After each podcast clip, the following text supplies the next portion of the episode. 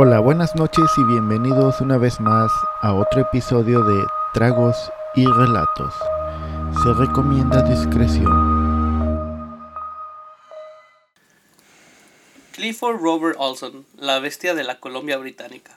Clifford Olson Jr. era un delincuente habitual e informante de mediana edad cuando desde enero de 1980 hasta agosto de 1981 acechó, torturó y mató al menos a 100 jóvenes. A mí. 100, no mames, ¿por qué tanto, güey? Calmado, güey. Eran 11, güey. No sé. Es que la inflación y todo ese pedo. Lo, ro lo rodeaba, ¿no? Sí, güey, era la inflación. Sí. A menos de 11 jóvenes. Abusó sexualmente de decenas de personas. La naturaleza atroz de sus crímenes aseguró la infamia. Pero más que eso, Clifford es vilipendiado porque chantajeó a las autoridades para que pagaran a su familia 100 mil dólares por la devolución de los restos de sus víctimas.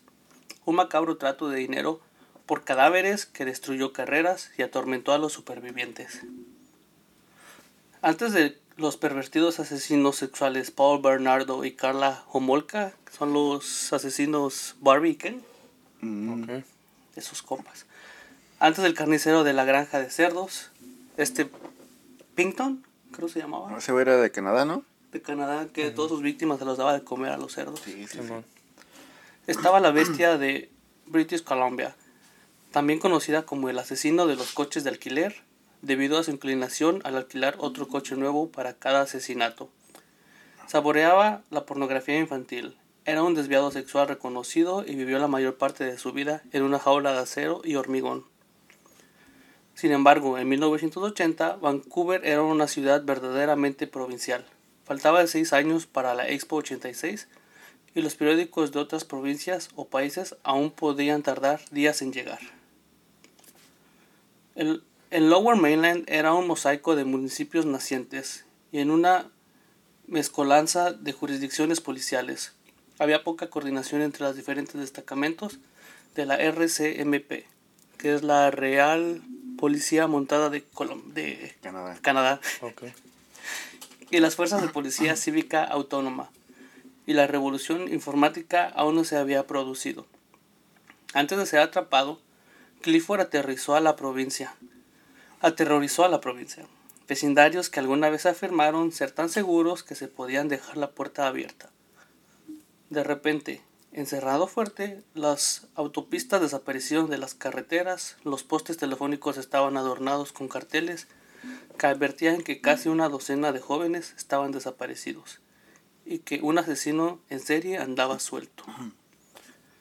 En todos los sentidos reales, su salvajismo despiadado robó a los habitantes de la Colombia británica su inocencia y la siguiente fe en que tales monstruos solo acechaban en otros lugares. Hubo muchos factores que permitieron a Olson aprovecharse de niños y adolescentes en Colombia británica y en otras partes de Canadá durante 19 meses antes de ser arrestado. Buenas noches y bienvenidos a Tragos y Relatos. Salud. Salud. Salud. Como es de costumbre, a mi lado derecho está Rivas. Hola, ¿cómo están? A ver si. A ver si está muy sangrienta tu historia. ¿no? Vamos a ver. Casi se aventó bueno. 100, güey, nomás le faltaban 99. 89. Para las matemáticas. Anda muy fondo le- pendejo para los números ahora, güey. Al fondo a la izquierda tenemos a Sergio. ¿Qué onda, banda? Saludos. Y al lado mío tenemos a Ángel, Banda, buenas noches. el casi Spider-Man. Sí, sí, sí. Para los que no saben, vean el último video que sacamos. Ahí se van a dar cuenta. ¿De qué hablamos? Un short. Soy Spider-Man. ¿O te morías una vez? Sí. Sí, sí, sí. Bueno, Me quedé con la duda de qué se va a tratar tu... De sangre, pura sangre. Muy sanguinario, la verdad. De Clifford. Güey, cada que leía Clifford me acordaba Rojo, del- ¿no? del Algo- perro. me imagino algo rojo, algo grande, algo majestuoso. Peludo, peludo. Sí, sí, sí. Pues ahí les va. Ahorita si ahí les va el perro. Perro relato. Nacido el primero de enero de 1940, un bebé el día de Año Nuevo, Clifford Olson Jr. fue una mala semilla desde el principio. Sí, pues nacer en año nuevo, bueno, mames. Y luego les dan, creo, premios, ¿no? A esos Sí, como que les dan como un calendario. No, no era como una Una sábana y... teoría, algo así que el anticristo nacía todos los primeros de enero, una mamada así. No sé. Entrando el año. No mames. castigó. ¿Hiciera un año bisiesto se esperaba o qué pedo? El hijo mayor de Clifford y Leona creció en una pequeña casa cerca del recinto ferial nacional del Pacífico. Su papá repartía leche en aquellos días y era uno de los últimos en conducir un carro tirado por caballos. Posteriormente, Clifford Sr. trabajó en la construcción y como administrador de un edificio de departamentos. Leona era ama de llaves de ahí mismo. O sea, literal, si era hijo del lechero este güey. Ey, Para acabarla, ¿no? Después de la guerra, la familia se mudó al floreciente suburbio de Richmond, a uno de los muchos planes de vivienda para veteranos que regresaban. Clifford, un niño bajo y fornido, siempre fue un problema. Porque su papá, según este. Repartía mucha leche. No, antes de ser el repartidor de leche, era veterano, que peleó en la. Según peleó en la Segunda Guerra Mundial. Ok. Siempre se metía en peleas y recibía palizas. Recordó más tarde su padre. Un día dijo, papá, ya no quiero ir a la escuela. Voy a aprender a ser boxeador. Tan pronto como lo hizo, comenzó a hacer rondas entre los chicos que lo habían golpeado y comenzó a igualar el marcador. Bien vengativo el compa. Ok. Tenía espíritu, güey. Tal vez ese sea su problema, ese resentimiento que tiene en el hombro. Clifford comenzó a faltar a clases cuando solo tenía 10 años y después de completar el octavo grado lo dejó por completar por completo para abrazar una vida delictiva. Leona tuvo dos hijos más, Richard y Dennis, y una hija, Sharon. Todos crecieron hasta convertirse en personas de clase media respetuosas de la ley. Pero si podía presumir de sus logros con Clifford, siempre estaba poniendo excusas. Ya sabes, el consentido. De que, oh, no le entienden, o es malo porque Sí, sí, sí. cosas pendejas. Clifford era un solitario, un perdedor y un como un, un, un nini fracasado que fue encarcelado por primera vez el 19 de julio de 1957. Solo tenía 17 años. Durante los siguientes 24 años acumuló casi 100 condenas. Ahí va la lista. Obstrucción de la justicia, posesión de bienes robados, posesión de armas de fuego, falsificación, falsedad, fraude, violencia de la libertad condicional, conducción bajo los efectos del alcohol, hurto, allanamiento de morada y hurto a ro- a- de robo a mano armada. Fuga de custodia legal, violación, sodomía, indecisión grave y finalmente asesinato en primer grado. Se escapó de la cárcel siete veces. No mames, nada más siete. Nada más siete. Y el pedo es que, es que de, Se iba a su casa, ¿no, güey? Bueno, la primera vez, la primera vez que se escapó, sí, güey, se fue junto, junto a dos homies, que era cuando tenía 17 años y los hizo que se fugaran los, los tres juntos. Y él se fue a, a su casa, pero su mamá le dijo que, que iba a estar más, este, iba a ser más desmadre estar evitando a la policía que a regresarse a, Sí, a la sí. cárcel. Ya fue la única vez que le hizo a su mamá, sí se regresó. Pero igualmente después de eso se volvió a escapar.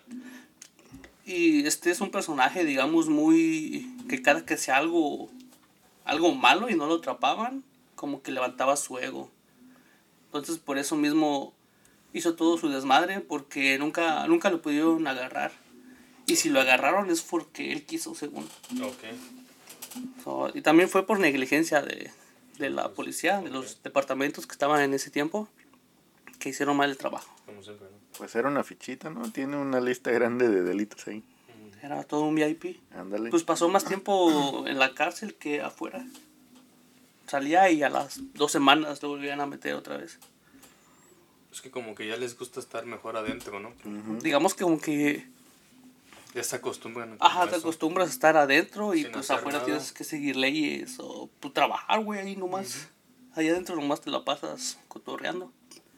Sí, pues mucha gente, también expresos que ya salen, No les como gusta. que no se, no se ¿Adaptan? No se adaptan adaptan. al sistema y que están acostumbrados y se, que se, como que se quieren regresar y lo, sí lo dicen.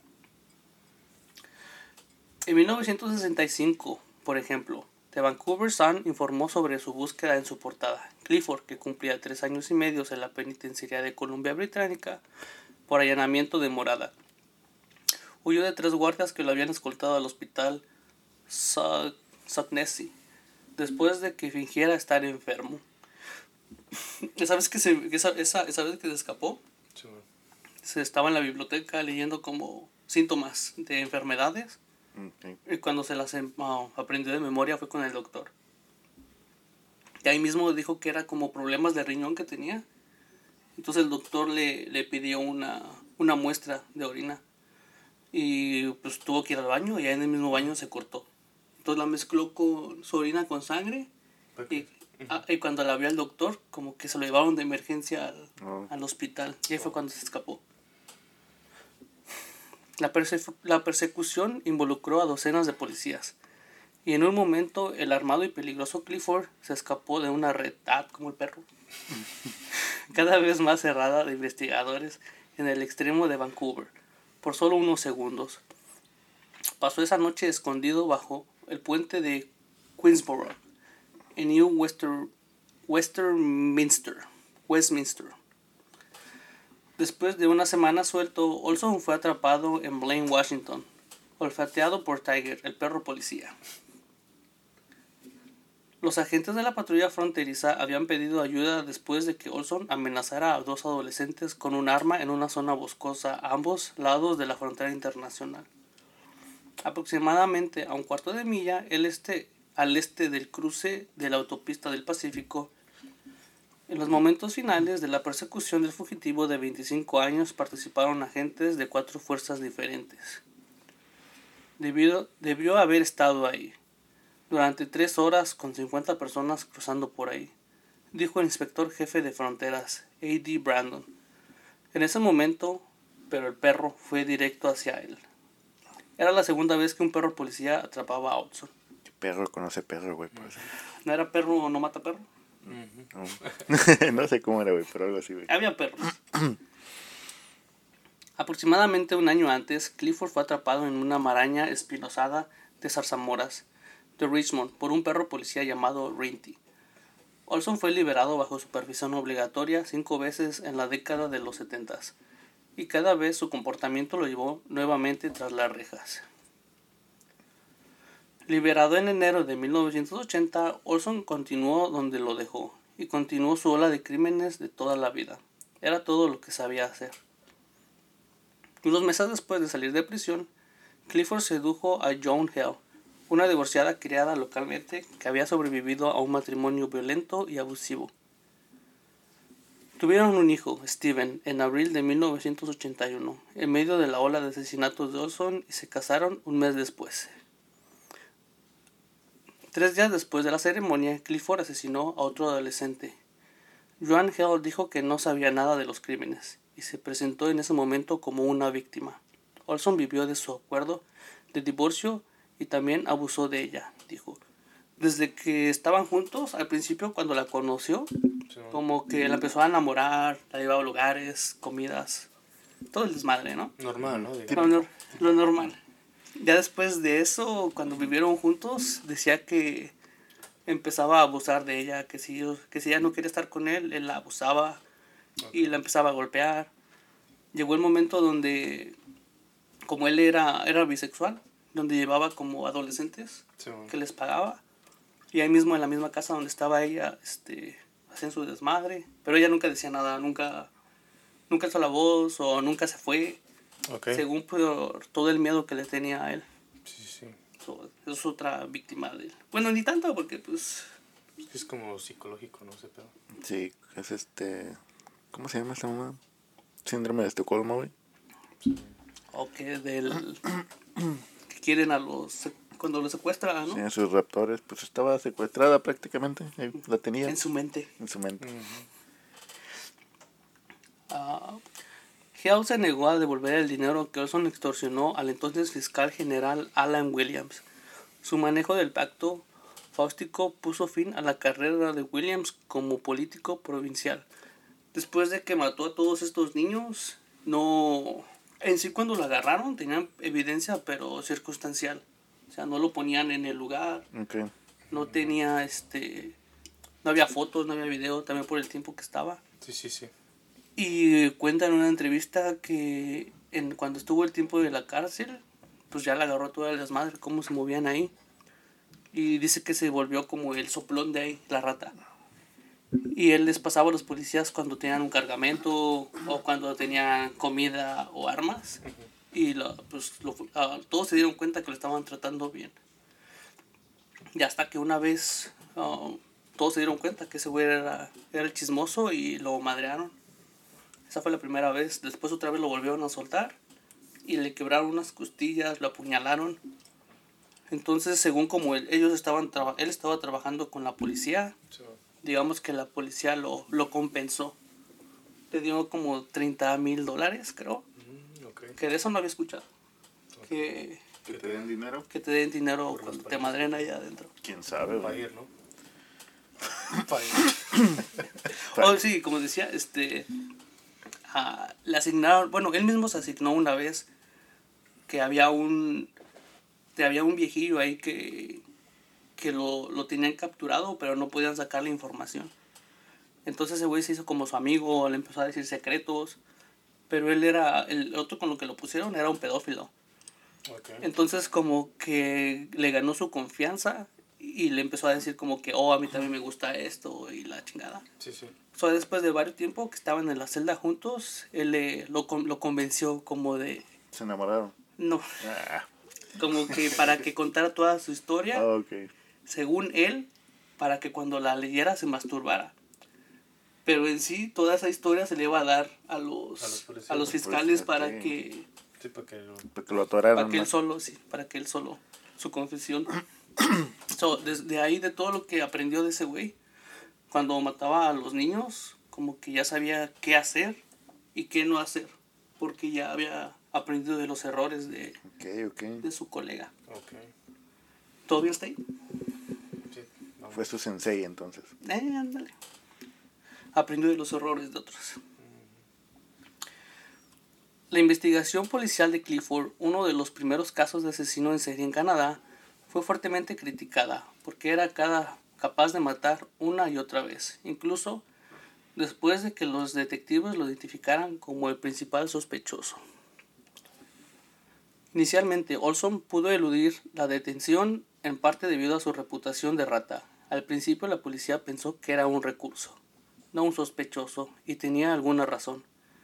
En 1976, dentro de la penitenciaría Prince Albert, Olson fue apuñalado siete veces por una pandilla de prisioneros enojados, después de que traicionó e identificó a los mensajeros de drogas de la prisión para las autoridades.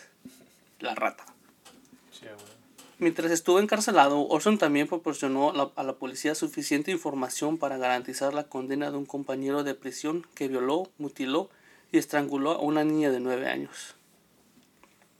Clifford, que siempre estaba entusiasmado con el alcohol y las pastillas, tenía una rutina estándar para atraer a los adolescentes. Los conoció en salas de videojuegos y lugares de reunión juveniles similares a los anuncios en el tablón de anuncios de la iglesia del Evangelio completo del pueblo. Una congregación bautista donde él y John adoraban. Olson entregó una llamativa tarjeta tridimensional que lo identificaba como un contratista de construcción. Ah, cabrón. Con el pretexto de realizar una breve entrevista informal de trabajo identificó a sus posibles víctimas y buscó a los ingenuos. Este güey lo que hacía era cuando buscaba una víctima iba en su carro y sus víctimas o s- agarraba a los que veía como más sucios, como que no, no, como que no los cuidaban sus papás, digamos, o agarraba a los que estaban en la tarde, en la noche más bien caminando.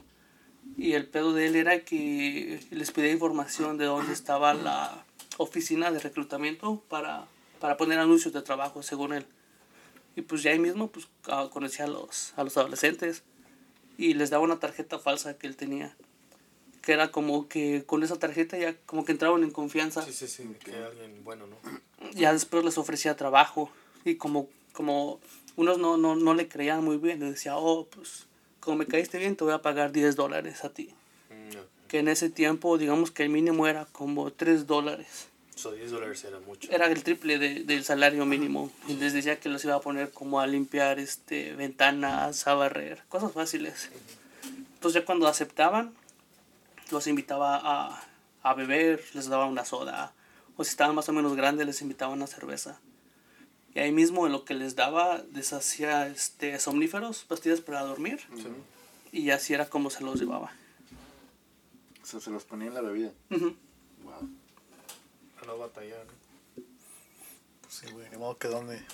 Más que nada, pues como ya, ya habían entrado en confianza, pues es más fácil que, que robárselo, digamos. Sí. Y muchas veces lo vieron, varias personas lo vieron como en, en el día. O sea, ese güey le valía madre. De que muchas veces no lo, pues como no lo agarraron, se puso mamón el güey. Se le subió el ego. Les ofrecía la perspectiva de un trabajo, los llevaría a un sitio de construcción ficticio y en el camino les ofrecía un sorbo de celebración de un Mickey Finn, una gaseosa o un cóctel embotellado con hidrato de cloral, una bebida espectacular con pastillas para dormir molidas. Una vez que dominó al joven, Olson realizó experimentos sádicos con los niños. Clavó un clavo de 8 centímetros en la cabeza de un niño y a otro le inyectó una embolia gaseosa. Hablaba de ellos como experimentos científicos y fantaseaba con la fama bajo el nombre de Silver Hammerman, en referencia a la canción de los. ¿Conoces esa canción? No lo he escuchado. Yo tampoco. Tampoco estoy tan viejo. Sí me gustan algunas canciones de los Beatles, pero No todas. no todas. Clifford esparció sus cuerpos desde los pantanos y campos de arándanos del delta del río Fraser hasta las canteras y cañones abandonados de las montañas costeras.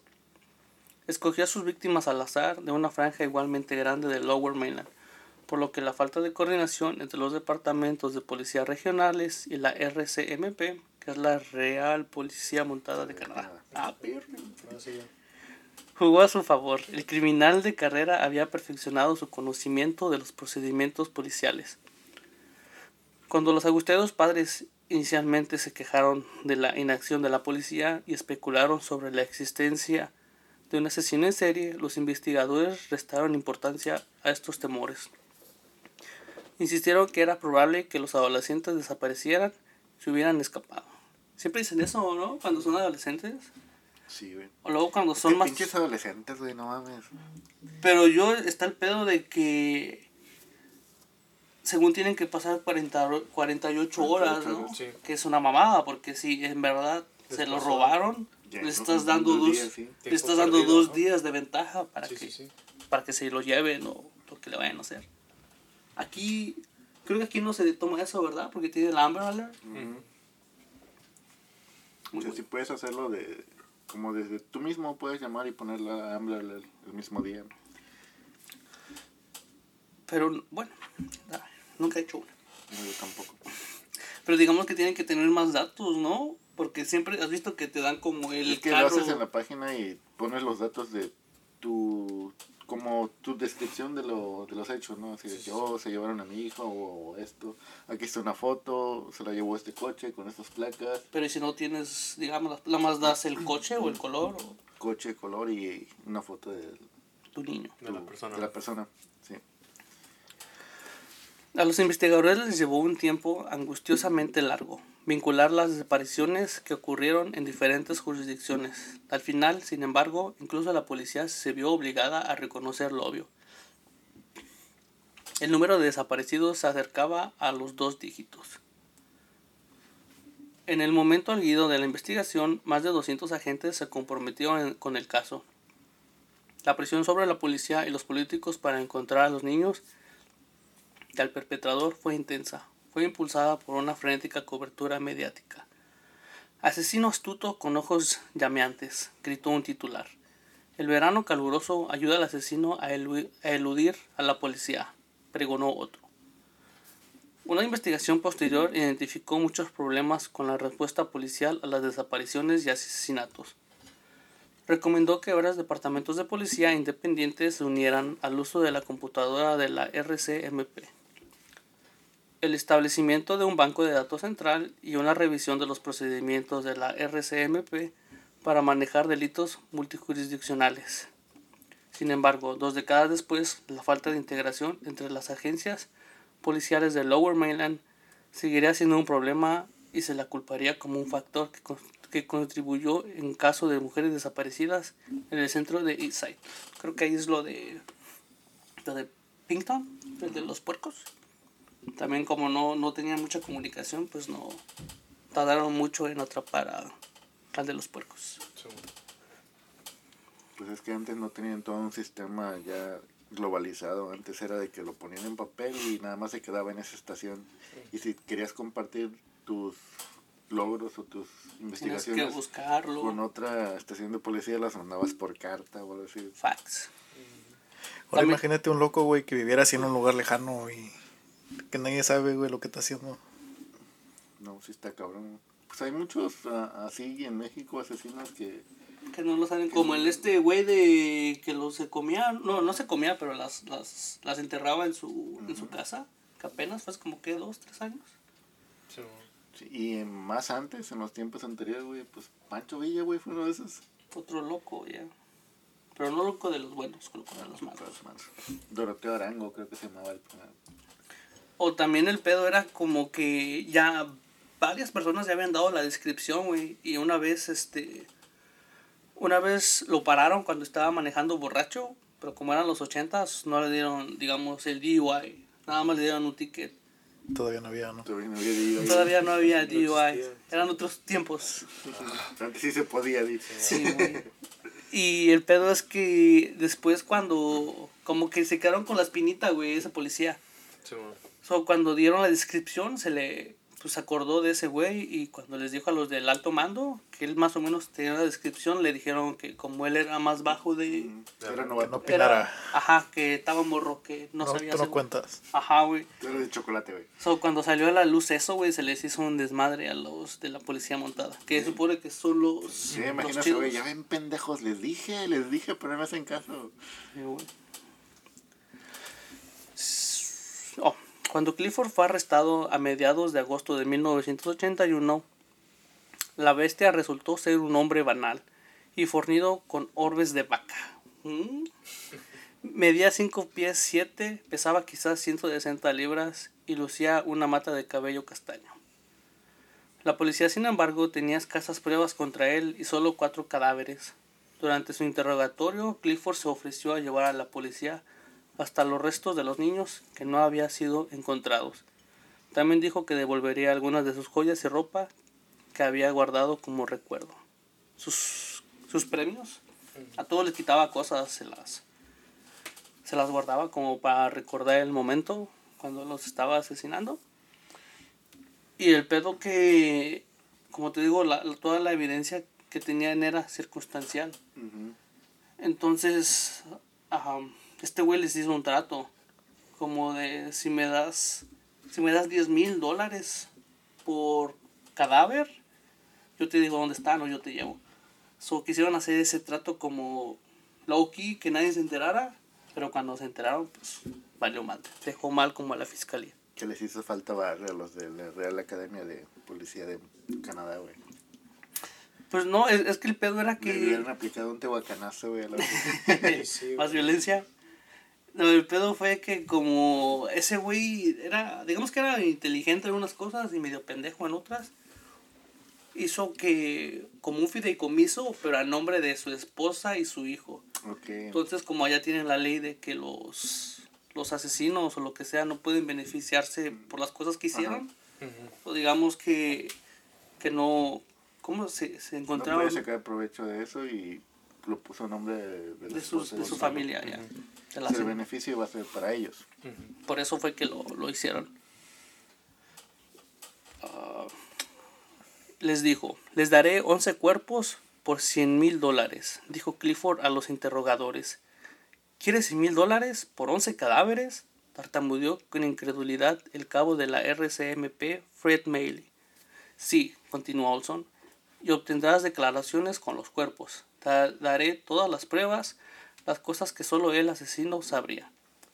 Bueno, un momento, dijo el detective, quien más tarde fundó una de las empresas de investigación privada más respetadas de Colombia Británica.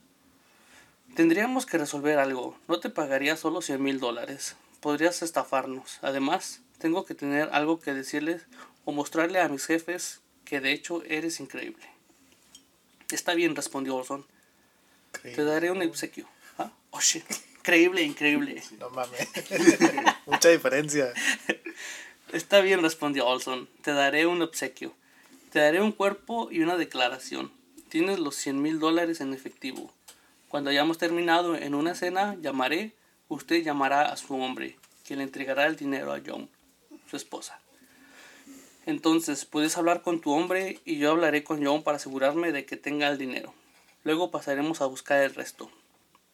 ¿Qué pasa si su abogado no está de acuerdo? preguntó Meo. Como te dije antes, alardeó Olson, él trabaja para mí. El asesino dictó su propia, su propuesta, puta madre. El asesino dictó su propuesta. Ay, chavito. Y Miley le escribió en una sola página con garabatos descuidados y largos. Este es un compromiso de acuerdo entre la RCMP y Clifford, el perro. La RCMP pagará los siguientes a la señora Joan Olson por la siguiente información. 10.000 en efectivo por cada cuerpo de personas desaparecidas. Hasta 7 cuerpos. 30.000 dólares para información de 4 cadáveres que ya han sido recuperados y que se relacionan con las otras 7 personas desaparecidas mencionadas anteriormente. El acuerdo debe ser tal como se contrajo y será vinculamente por ley en cuanto a no revelar esta información en este acuerdo a la prensa canadiense. Las siguientes personas desaparecidas están cubiertas por este acuerdo, que es John Cosman, Darren Jones Root, Raymond King, Simon Partington, Ada Cor, Louis Chart Chartrand, Christine Weller, Terry Lynn Carson, Colin Dignault y Sandra Wolferstein y una mujer no identificada, que después sería Sig Sigrun Orn. La policía turística estudiantil alemana no estaba al tanto de la desaparición. El tipo era un visionario, ¿eh? Entraba todo. Se pagaría 10 mil dólares a la señora Olsen hasta un total de la recuperación de siete cadáveres. Más tarde, Clifford llamó a su esposa Joan. Cariño, vas a ser rica. Como ministro responsable del sistema legal, Williams debió aprobar que la mayoría, que la mayoría consideraba un verdadero trato con el diablo.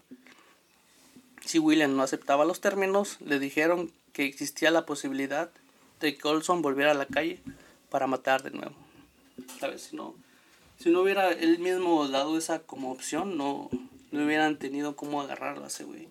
Pero pues ya les había aceptado que tenía 11 cadáveres. No tenían así grabación para grabar, güey. Ah, güey. El pedo es de que pues la familia quería los cuerpos, güey. No, sí, sí, sí, sí, pero ¿cómo es que lo van a dejar libre después si ya aceptó que tiene Sí, 11 lo cadáveres? declaró y a- es culpable. Pero no pues tú, ajá, güey, tú puedes decir pendejadas, pero hasta que no te lo comprueben, no, no te pueden agarrar. Bueno, pues sí, supongo. Eres culpable, cu- ah, no, eres inocente hasta que te demuestren lo lo contrario. contrario, Simón.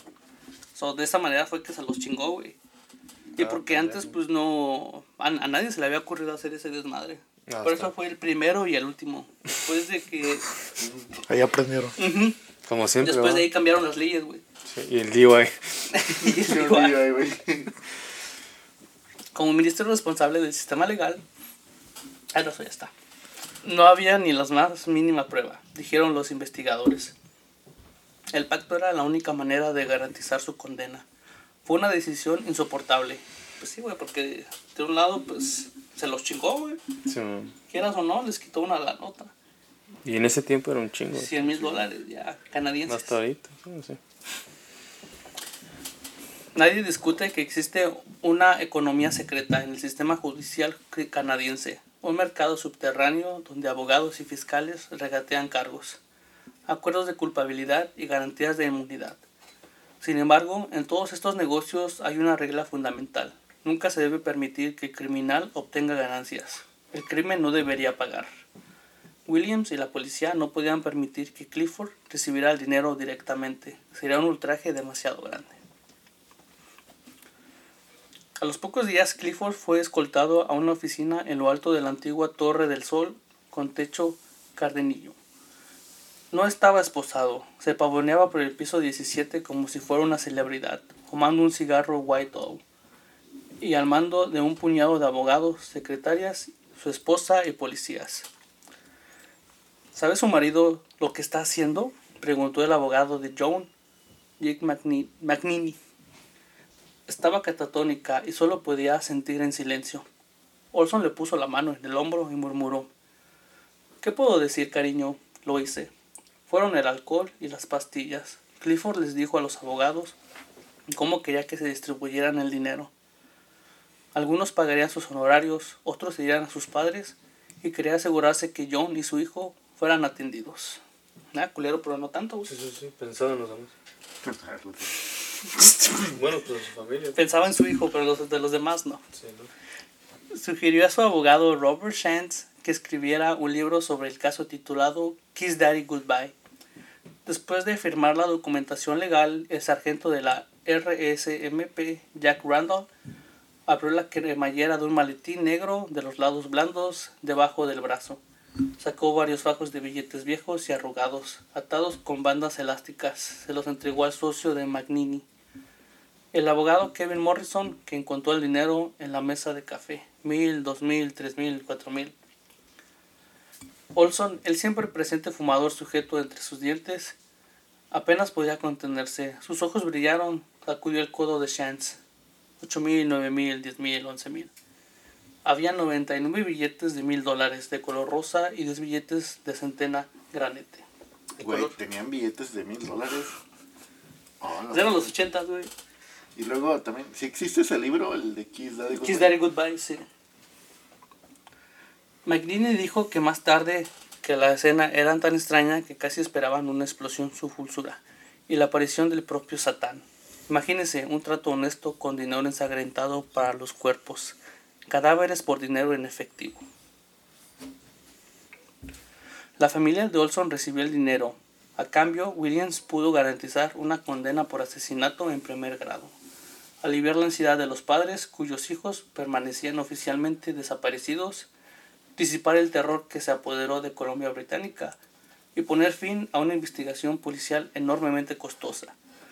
Y fue costosa también, bueno, fue medio costosa y no, porque cuando ya sospechaban de este güey, ah, le ponían vigilancia, digamos, fuera de su casa, pero solo le ponían vigilancia de día, güey. Porque de noche no querían pagar el, el turno, el siguiente turno. Entonces cuando todo ese desmadre salió, pues se le hizo, se le hicieron de pedo a la policía. Que lo hubieran podido agarrar este más rápido si no se hubieran querido ahorrar dinero en, Sí, sí, en la sí. investigación. Y le salió más caro, güey. Le salió más caro, güey, sí. No mames. Ya ve. Te digo, ese güey era un visionario, güey. Negocio redondo, güey. Demasiado, güey. Yo hago los cadáveres y luego los vendo, güey. Sí, como si nada, va. Pero sí están muy pendejos los policías, ¿no? Para hacer eso, güey. Sí, güey, no mames. ¿Qué piensan, que la, ¿Qué piensan que la noche vas a ir a dormir y ya, güey? amables. No, ¿no? es que también el pedo fue de que pues ya cuando la prensa cuando la prensa se enteró de que si había un asesino serial por la gente, Y güey. la gente hizo algo, güey, porque ha pasado aquí que luego hay muchos asesinos, asesinatos, y la gente no hace nada, güey, no se junta, güey. Pero el pedo es que también pues ya la gente estaba dando cuenta, pero la policía no, no hacía nada, güey. los, sí. los- Sí, solo trabajan cuando lo están presionando. Ajá, güey, como los niños, como eran adolescentes, le- se la sacaban con que, oh, pues se, Se fue, de la casa, o después regresa. Así son. ¿no? Pero el pedo fue de que ah, tuvo una víctima de nueve años, güey. Entonces ya cuando, pues de nueve años ya no puedes sacártela con que, oh, pues se fue. Se fue, o ¿no? no, Sí, sí, se- sí. So, des- después de esa víctima, como que ya se pusieron más, este, Más más, al pendiente de lo que estaba pasando. Ah, si la escena del acuerdo había sido surrealista, la espeluznante caravana para recuperar los restos era algo de la dimensión desconocida. Gran programa, por cierto. Viejito, ¿no? Como yo, dice. No, nunca lo viste, güey. Tenían capítulos bien chidos, güey. ¿De qué? La dimensión desconocida eran capítulos como de misterio y todo esto. No. ¿Blanco y negro o qué? ¿Mande? ¿En blanco y negro? No, era colores. Oh, ¿Te acuerdas de la serie Escalofríos? ya. Goose- Más o Goose- menos. Goosebumps. Goosebumps. ya. Más o menos así, güey. Ok. O esa, o estaba la otra, ¿no? La de. Lo Le que- temes a la oscuridad. Esa, esa estaba chida, güey. Sí, también. Esa creo que sí la vi.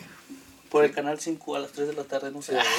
Lo, bueno que, lo bueno que pasaban temprano. Para, Para que no les diera miedo. Después llegan los Simpsons para quitar el miedo. Oh, creo que sí. Sí, sí, oh, no.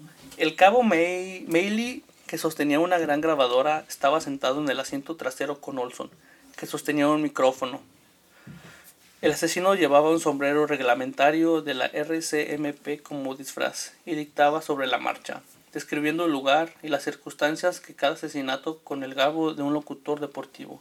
Las transmisiones de radio cada hora sobre la búsqueda de más cuerpos ofrecían un espantoso episodio por episodio. Los noticieros de televisión presentaban escenas de equipos de excavación drenando humedales suburbanos. A Clifford le gustaban las colinas cubiertas de, de bosques alrededor del lago Weaver y las tierras de turba al norte de River Road para deshacerse de sus víctimas. Un cuerpo estaba momificado cuando fue encontrado. Otros estaban tan descompuestos que solo los patólogos pudieron identificarlos. Hizo una pantomima de una recreación en cada asesinato. Y luego la policía llamaba a Magnini y liberaba la cantidad de dinero requerida.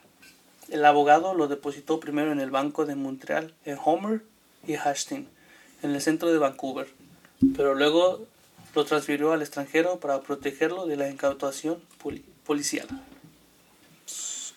Mientras recuperaba a sus víctimas, Clifford Olson Jr. y la policía cenaban en asadores locales, donde el asesino devoraba gruesos solomillos y patatas al horno.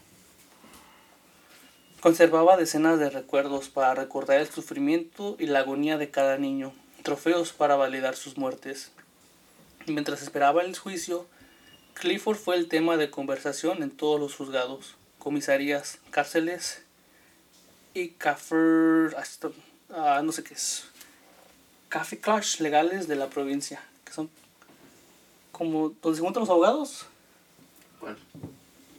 Ah, buffets, Buffet, no, un buffet de de abogados. buffet de abogados, donde comen y todo el pedo, ¿eh? Pagan por todo. Y, y es todo lo que puedas comer. pero con corbata, si no digo corbata no, no, no no te dejan Tu entrar. entrar. saco, tu saco. Esta. Da. Incluso llamó a los periodistas para alardear del acuerdo que había alcanzado y quejarse de las condiciones carcelarias. Uy, este perro. No soporto el tratamiento, se quejó. Los demás prisioneros le arrojaron basura y le encendieron cigarros. Lo empujaron cuando pasó mientras su ropa estaba guardada. Alguien le arrancó los botones del traje y garabeteó Baby Fucker en su camisa. Ese traje costó 200 dólares, se quejó. La camisa 60, no tengo que aguantar este tipo de mierda. Creo que uno debería de, de recibir un trato justo por parte de la prensa. Quiero estar segregado de otros reclusos. Tengo que dormir en el suelo. Tengo que vivir como un perro. Ah, como peso pluma. No, te- Sí. No tengo agua corriente. No tengo luz y en mi cel- no tengo luz en mi celda. Estoy encerrado las 22 horas del día. Hago una hora de ejercicio por la mañana. Este perro quería un hotel. Sí, lo sentimos peso pluma, pero date cuenta, bro. Le gusta que Es lo.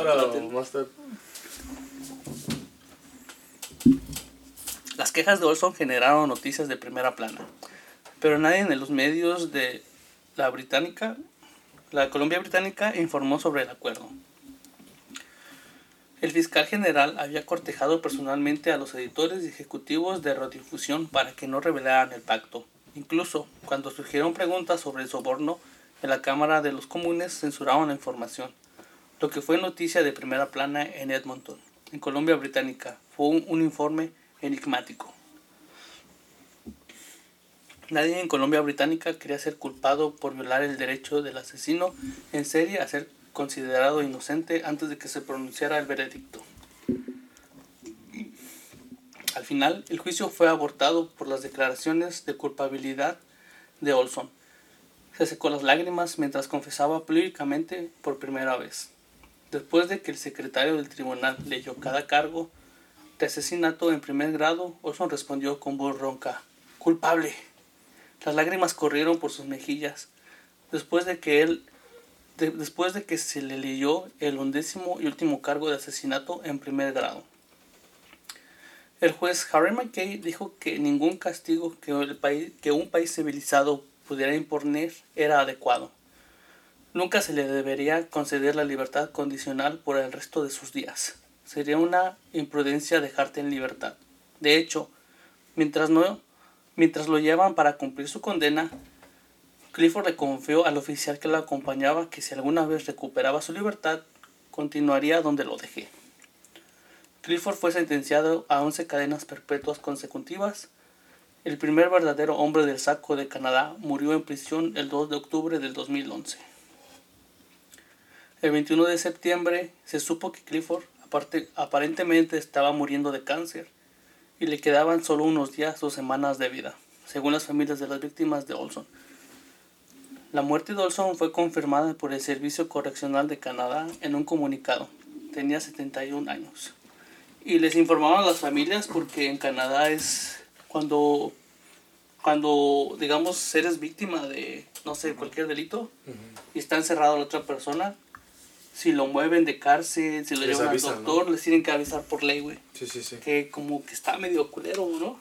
Porque digamos que, que ya lo olvidaste lo que pasó y de repente, oh, este güey está enfermo.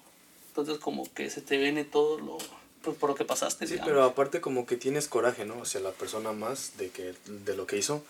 Pero siento que eso de las 11 cadenas perpetuas ya está como de más, ¿no? Digo, Querían, es que querían darle la pena de muerte, pero a la, como las- es Canadá, no se quiere. No, pero las mismas, este, las familias de las víctimas no quisieron. Ok.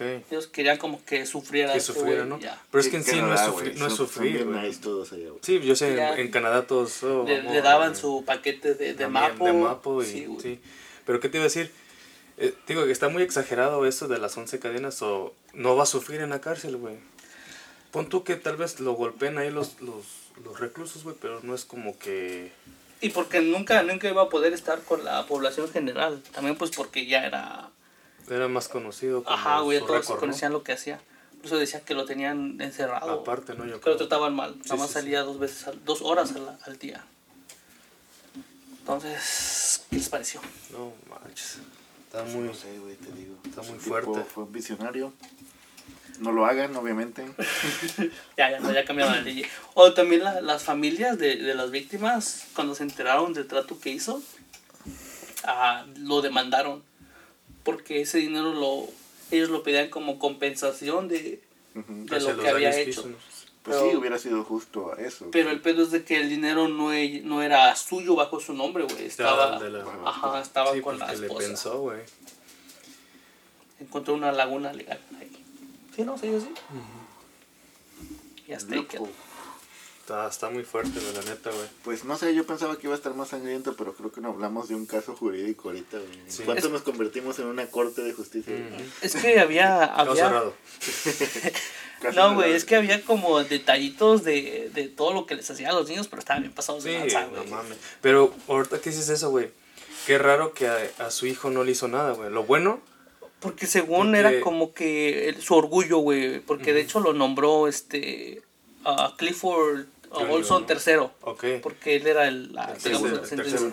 Porque era el segundo. Porque después del segundo sigue el tercero, el dos y tres. Porque ya ves que hay muchos así que también abusan de, de sus hijos, güey. Qué cabrón.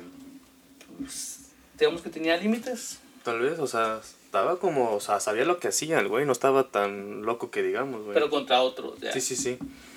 Está muy fuerte, la verdad, este, este relato. güey. ¿Algo que quieras agregar?